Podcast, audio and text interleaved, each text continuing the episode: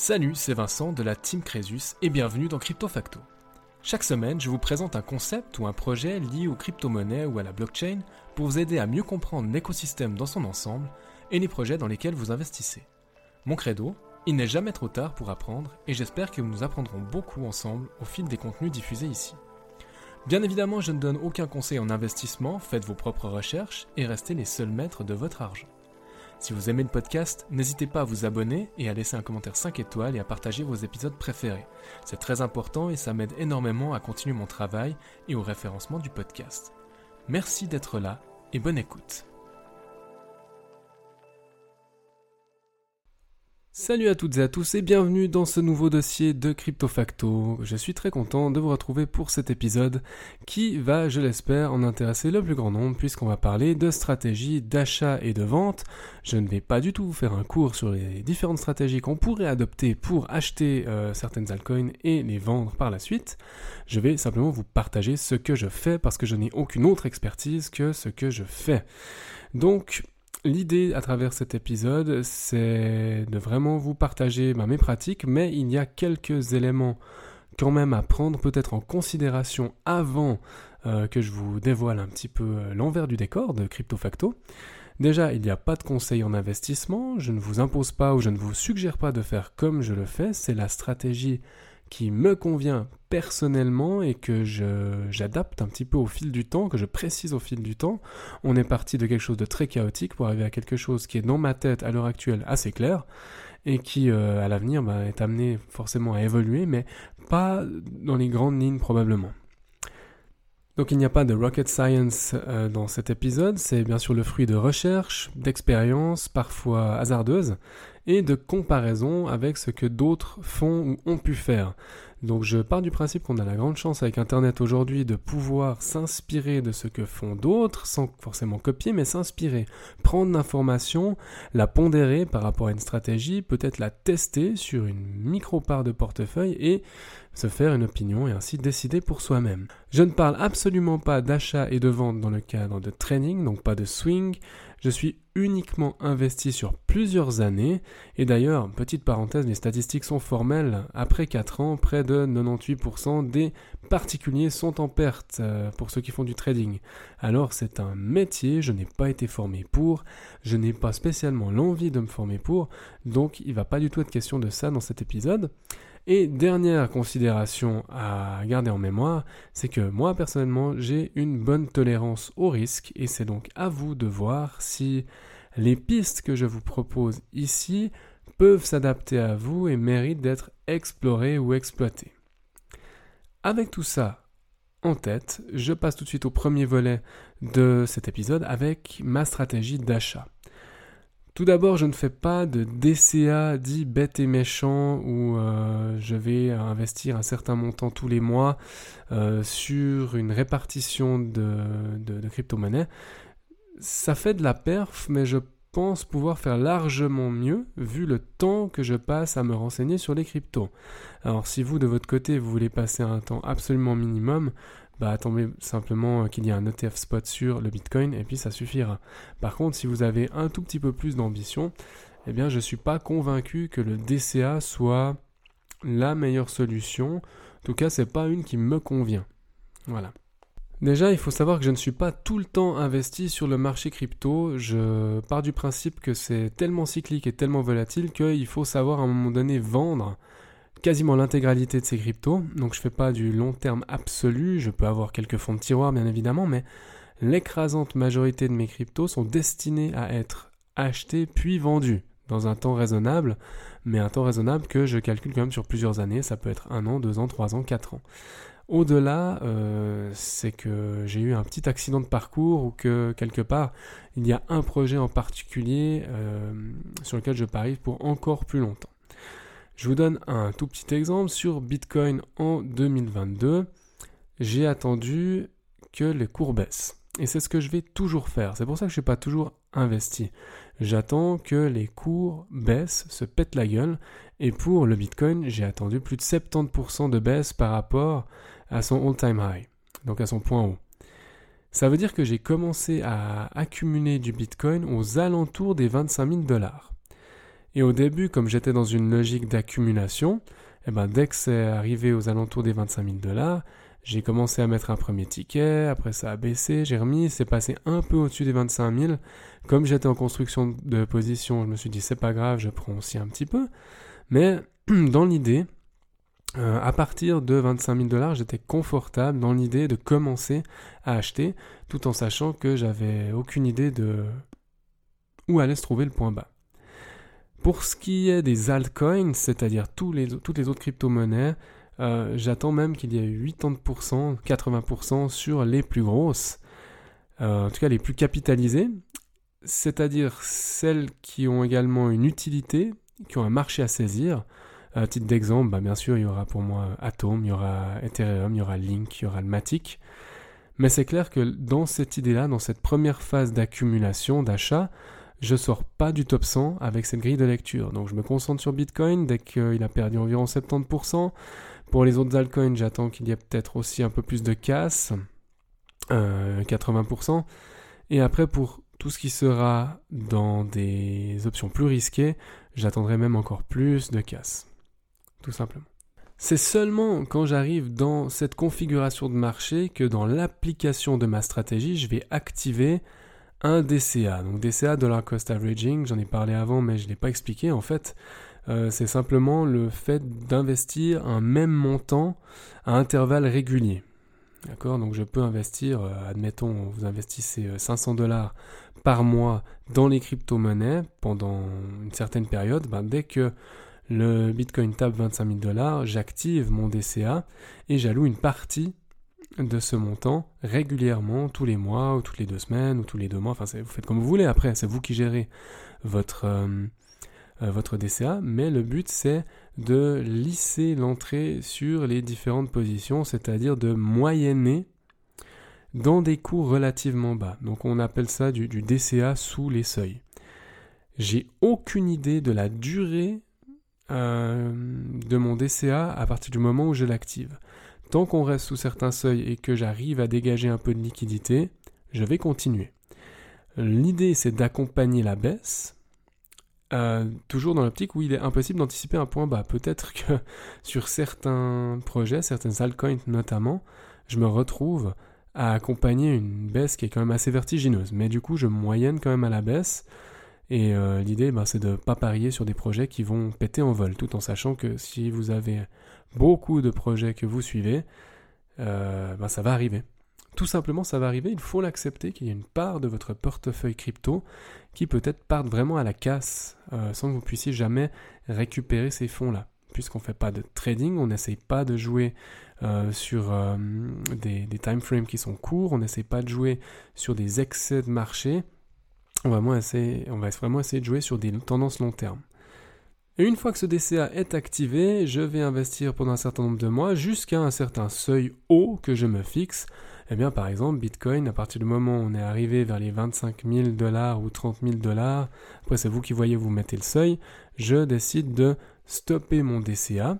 Et puis, il euh, faut vraiment vous dire que c'est un petit peu asynchrone. C'est pas parce que sur euh, une position type euh, BTC, Bitcoin, je vais arrêter mon DCA que je vais arrêter sur d'autres positions qui, elles, restent dans ma grille de lecture encore à des cours intéressants. Donc, partir le moment où on est dans les cours intéressants, je continue mon DCA sur les grosses valeurs. Si je m'attaque maintenant aux positions qui sont dites plus risquées, je vais ajouter ces altcoins en fonction des tendances ou à contre-courant des tendances. Alors là, il n'y a pas de règle absolue. J'analyse le marché, j'essaie de comprendre des éléments euh, macroéconomiques, j'essaie de comprendre aussi euh, vers où vont les capitaux, euh, vers où va la liquidité finalement.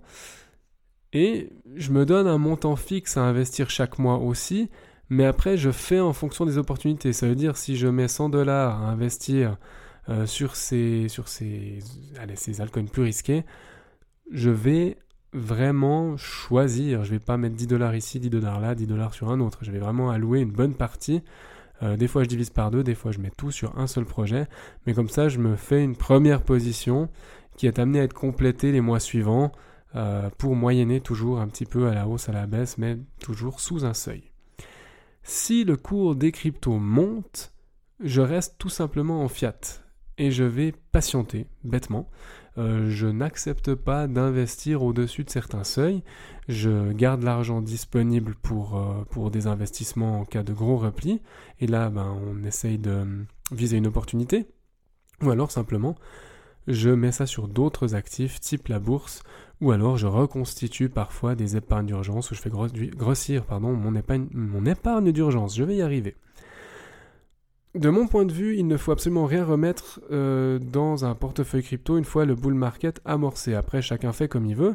Mais encore une fois, comme je ne suis pas trader, je ne suis pas devant mon ordinateur H24 et je ne peux pas me permettre de, jouer avec ça. Donc je mets des montants que je suis confortable d'investir en crypto-monnaie et après, je laisse la tendance euh, faire le travail.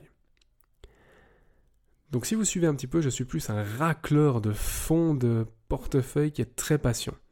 Je suis très patient parce que justement comme j'ai une bonne tolérance au risque de voir mon portefeuille tout à coup euh, divisé par, euh, par deux, sachant qu'on a déjà pris 80% de baisse dans le museau, j'ai pas spécialement peur.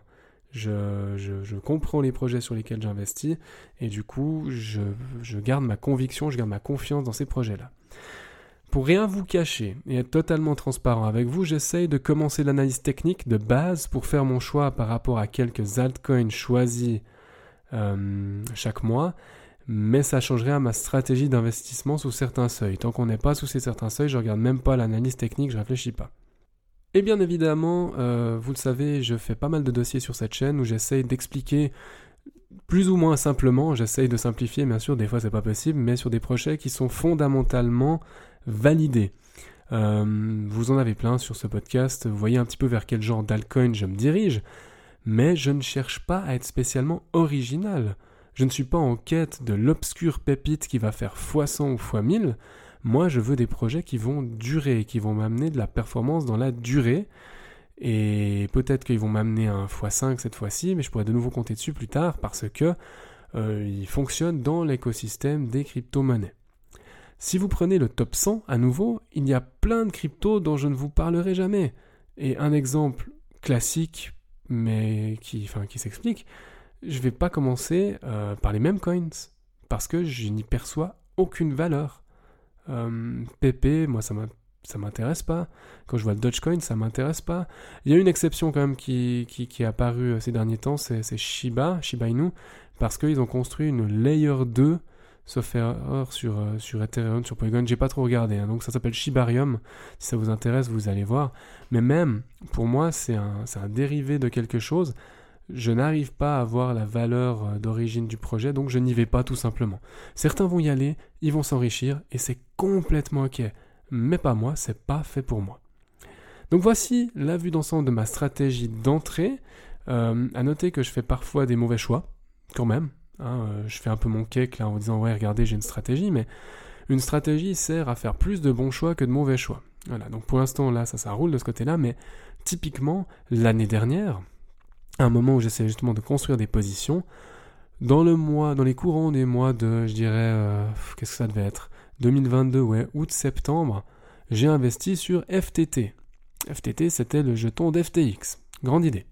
Grande, grande idée, c'est parce que simplement, je commençais à voir Sag Bankman-Fried un peu partout, donc le, dirigeant de FTX qu'on ne présente plus, hein, et il se trouve que je me suis vraiment dit, ce mec-là, il va, il va devenir une espèce de d'Elon Musk des cryptos ou de mais alors de, de Bernard Arnault des cryptos, enfin je sais pas, vous l'appelez comme vous voulez, mais il a un truc et il va faire une, méga fortune. J'ai envie, j'ai envie un petit peu de parier sur le mec plus que sur le projet. Et il se trouve que j'ai parié sur le mec. Et mal m'en a pris, hein, effectivement. Il se trouve que le mec est un escroc. Donc, quelque part, il a bien fait son coup.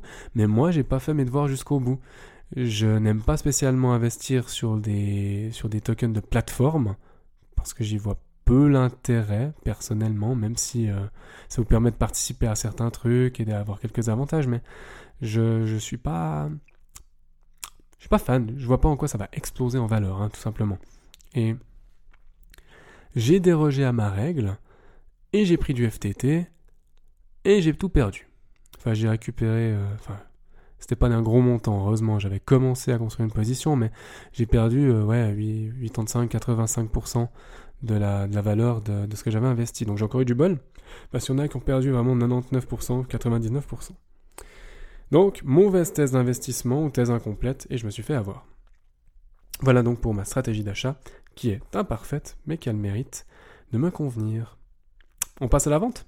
Ma stratégie de vente. Alors dans l'idéal, il faut grosso modo connaître son prix moyen sur chaque crypto. Ça paraît stupide de le dire, mais si vous n'avez aucune idée de ce que ça vous a coûté d'acquérir vos différentes crypto-monnaies en moyenne, surtout si vous faites euh, une, une entrée lycée, comme je disais, vous allez prendre une fois, deux fois, trois fois, quatre fois, cinq fois, six fois, dix fois position sur le temps long, euh, bah faut quand même avoir une manière un petit peu de, de voir où vous en êtes. Et vraiment, c'est quelque chose que j'ai pas toujours fait. Et j'ai vraiment l'impression que la psychologie fait qu'on se voit toujours meilleur investisseur que nous ne sommes. Et on a tendance à penser que notre coût moyen sur un projet est plus bas que son coût réel. Et c'est en notant que je remarque cette différence. Dans ce que j'ai dans la tête, j'imagine c'est à peu près ça. Et quand je le note, je vois la réalité. Ben, chaque fois, je sous-évalue quelque part le prix moyen. Donc, pour être vraiment clair avec ce que vous avez investi et ce que vous allez faire comme plus-value au final, il n'y a pas 36 solutions, vous allez devoir passer par là. Ensuite, j'ai personnellement essayé de mettre par écrit mes cibles à partir desquelles je commence à vendre. Alors vous pouvez décider de commencer à vendre après, euh, enfin si vous faites euh, x2,5, x5, x7, x10, en fonction des projets. De mon point de vue, plus le projet est risqué, Bon, déjà, moins vous investissez dessus, hein, vous, gérez vos ratios, s'il vous plaît. Mais plus le projet est risqué, plus j'attends un multiple important. Donc si euh, je, prends le pari, entre guillemets, de mettre 100 dollars, 200 dollars, 500 dollars sur un projet en particulier que j'ai étudié, que je comprends, mais qui, à l'heure actuelle, euh, bah, est encore en cours de développement, il n'y a rien de concret, c'est encore à l'état de projet, euh, il est hors du top 100, du top 200, du top 300, c'est clair que j'attends un retour sur investissement parce que je prends part à ce risque euh, qui, soit, conséquent. D'accord? Et il y a des gens qui commencent à vendre une fois qu'on fait x2. Hein. Ça veut dire qu'ils récupèrent leur mise initiale. Par exemple, vous mettez 10 euh, 000 dollars sur du BTC. Dès que BTC fait x2, vous vendez la moitié, comme ça vous allez récupérer votre mise et après vous laissez courir vos bénéfices. Ça s'entend très bien, euh, c'est une manière assez élégante quelque part de, jouer avec l'argent de la banque après ou l'argent du casino. Alors perso j'ai réinventé en vous disant que je, je vends par étape à nouveau. Hein. Euh, si j'achète par étape, je vends par étape. Je vous donne un exemple un peu au hasard, mais prenons, euh, prenons l'Ethereum, prenons l'Ether. Perso, si je fais x3 sur mon cours moyen d'Ether, je vais vendre la moitié. Sachant que j'en ai acheté euh, en dessous de 2000 dollars systématiquement hein, ce, dernier cycle. Ça veut dire que j'ai pu en acheter parfois aux alentours des 1200 dollars, des fois c'était proche des 2000 et au final, je, dois, être autour des 1600. Alors il faudrait que j'ouvre mon document pour voir à peu près où j'en suis, mais aux, alentours des 1600, j'ai un prix moyen. Bah, je sais que le jour où on arrive vers les 4500, moi, je vends 50%, euh, et sachant que 4500, c'est déjà, déjà une sacrée progression pour, euh, pour l'Ether, parce que hum, le, précédent ATH, il est à peine plus haut. Donc on est déjà quand même sur des gros ratios. Donc je reviens à mon explication et j'arrête de dire donc. Si je fais x3 sur ETH, je vends 50%, je ne me pose pas la question, mes émotions ne doivent pas prendre le dessus, je m'en réfère à mon papier. Lorsque on arrive à un x4, je vends 20% supplémentaire. Ça veut dire que j'aurais vendu 70% de ma position en 4 x 4. Si on fait un x5, j'aurais vendu 90% de ma, position, 90% de ma position. Et je laisse 10% courir pour viser la lune, mais la performance quelque part est déjà validée. Alors c'est mes ratios sur, sur ETH, mais il se trouve que vous pouvez aussi imaginer euh, enfin, faire ça avec x2, puis x3 et x4. Ça marche très bien.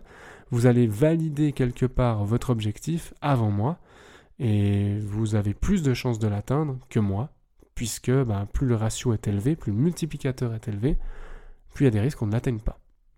Et ça, ça peut être dommageable aussi, hein, de, viser trop haut, euh, sans prendre de bénéfices. A l'inverse, vous remarquez que je vous donne pas des, multiples qui sont ubuesques, c'est en étant trop gourmand hein, qu'on flingue la perf, mais c'est une décision de vente que vous allez devoir euh, mettre en place et qui peuvent être couplées si vous avez les compétences ou si vous avez envie de vous former un peu à des signaux techniques.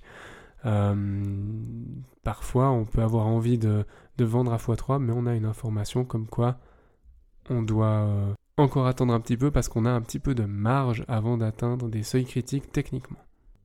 Une fois les ventes effectuées, vous avez normalement réalisé des gains. Alors que faire des gains réalisés? Et là, bien sûr, c'est très personnel. Euh, moi, je vois, je vois différentes optiques, mais si vous êtes dans euh, une stratégie de goal-based investing, ça veut dire que vous investissez dans le but de réaliser un objectif. Euh, ça peut être les études de vos enfants, ça peut être un voyage en particulier. Peut-être vous avez besoin de, de je sais pas, de, de 10 000 dollars pour réaliser un voyage qui vous tient absolument à cœur. Eh ben, une fois que vous avez atteint ces 10 000 dollars, ben, c'est simple, hein, vous vendez et vous posez pas trop la question. Une fois l'objectif atteint, vous vendez et l'objectif est rempli et vous avez votre to-do list qui diminue, tout simplement. Et il n'y a pas euh, vraiment à se poser plus de questions par rapport à, à votre investissement.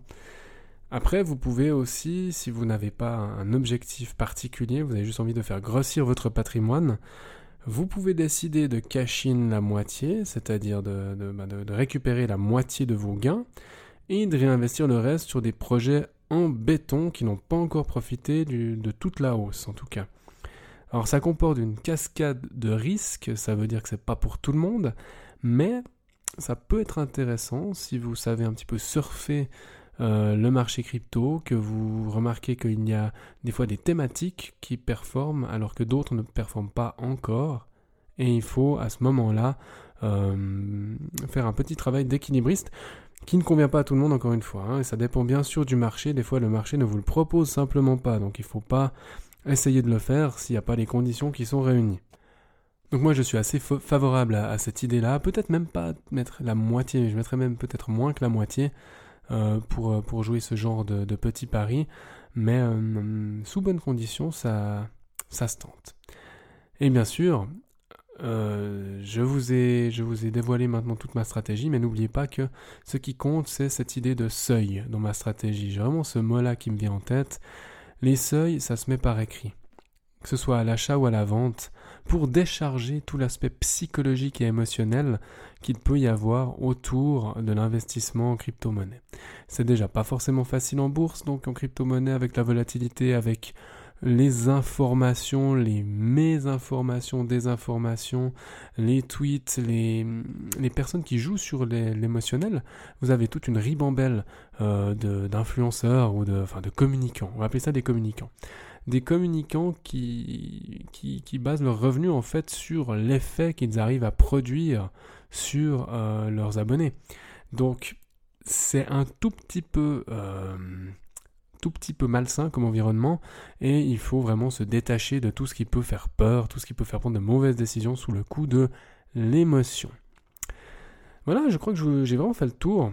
J'espère que cet épisode sera utile à certains d'entre vous. Euh, je suis toujours très ouvert à la discussion, surtout si vous voulez partager vos stratégies d'investissement, me dire si vous faites quelque chose de similaire, de complètement différent, si je suis simplement fou de faire ce que je fais ça m'intéresse quoi qu'il arrive et j'aimerais beaucoup que vous me communiquiez votre stratégie, soit par email, euh, vous avez des liens dans la description, soit directement dans Apple Podcast si vous êtes sur Apple Podcast. Euh, vous pouvez aussi utiliser la section questions et réponses de Spotify si vous y êtes. Enfin bref, signifiez-moi ce que vous allez faire dans les prochains mois quand il s'agira de vendre et ce que vous faites si vous êtes dans une optique d'achat en ce moment. Merci beaucoup du temps que vous m'avez accordé. Je me réjouis de vous retrouver la semaine prochaine pour un nouvel épisode fidèle au poste lundi 7h du matin de Crypto Facto. Salut tout le monde, à bientôt. Ciao. Merci infiniment d'avoir écouté cet épisode jusqu'au bout. Pour poursuivre la discussion, vous pouvez me retrouver sur mon blog suissecomcresus.com ou à l'adresse admin Les liens sont dans la description, je vous laisse y jeter un œil. N'hésitez pas non plus à partager votre avis sur cette émission dans les commentaires sur Apple Podcast, à me laisser une note maximale sur Apple Podcast et Spotify, ça m'aide beaucoup au référencement du podcast et à continuer mon travail. En attendant de vous retrouver pour un nouvel épisode de Crypto Facto, prenez soin de vous et à bientôt.